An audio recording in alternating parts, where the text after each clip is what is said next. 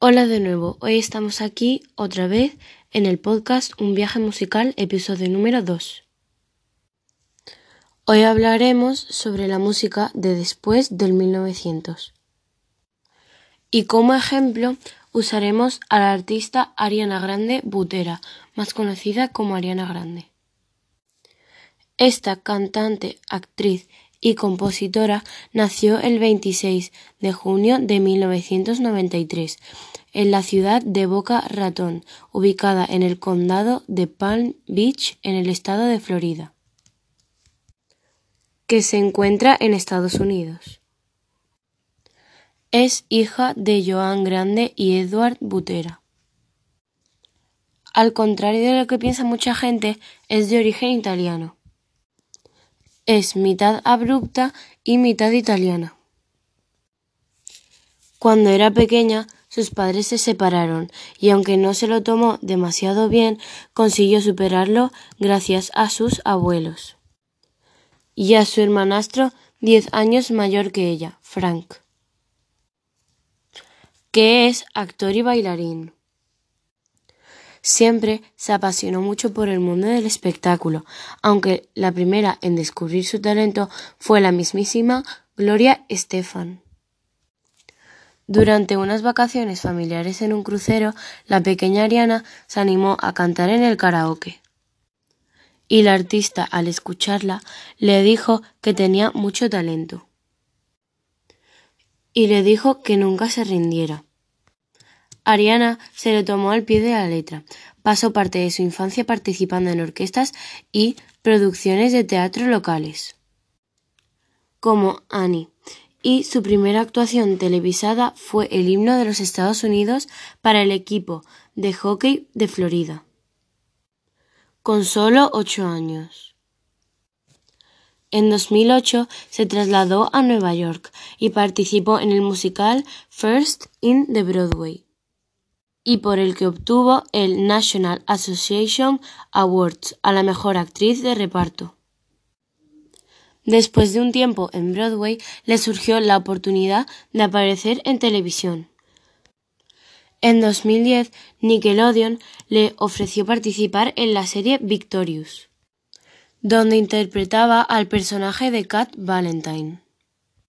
En 2013 la serie fue cancelada, pero el personaje de Ariana resultaba tan encantador que decidieron hacer una serie derivada llamada Sam y Cat.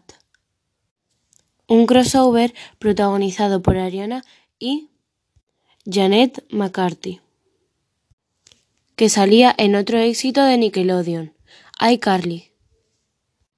Aunque ser actriz le estaba yendo muy bien, lo que ella realmente quería hacer era ser cantante. Así que decidió firmar con Scooter Brown, el manager de Justin Bieber y de muchos artistas más, y dedicarse totalmente a la música. En 2013 salió su primer álbum, Yours Truly, con críticas muy positivas, y lanzó el sencillo The Way que ocupó el puesto número 9 en el Billboard Hot 100. Además, Ariana se convirtió en la artista revelación del año de los American Music Awards del 2013. Un año después sacó su segundo álbum, My Everything. De este proyecto salieron sencillos muy exitosos, como Problem, Break Free y muchas otras. Y en marzo del 2014 la familia Obama le invitó a cantar en la Casa Blanca. Y en el mismo año puso música al popular desfile de Victoria's Secret. En 2015 volvió a la televisión, con un pequeño papel en la serie de Fox Screen Wing. En primavera del 2016 lanzó su tercer álbum, Dangerous Woman. Sacó otros álbumes más que tuvieron demasiado éxito. Pero el último, que se estrenó en 2020, se llama Positions, con éxitos como Positions, 34 más 35 o Motive. Con más de 239 millones de seguidores en Instagram, con 48 millones en YouTube, 73 millones en Twitter, 3,6 millones en Facebook, 116 millones en Snapchat y 24,8 millones en TikTok, se ha convertido en una de las cantantes femeninas más poderosas de la industria. También sacó su propio documental llamado Excuse Me, I Love You. Y con solo 27 años es un icono de la música y de la televisión. A continuación escucharemos un trocito de la canción Positions.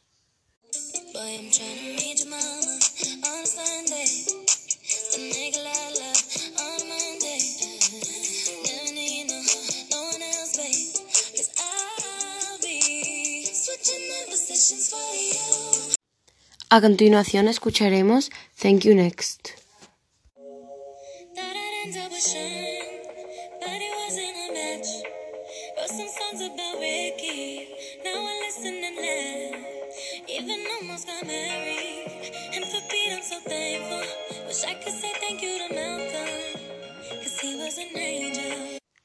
Bueno, me ha encantado volver a compartir datos con vosotros.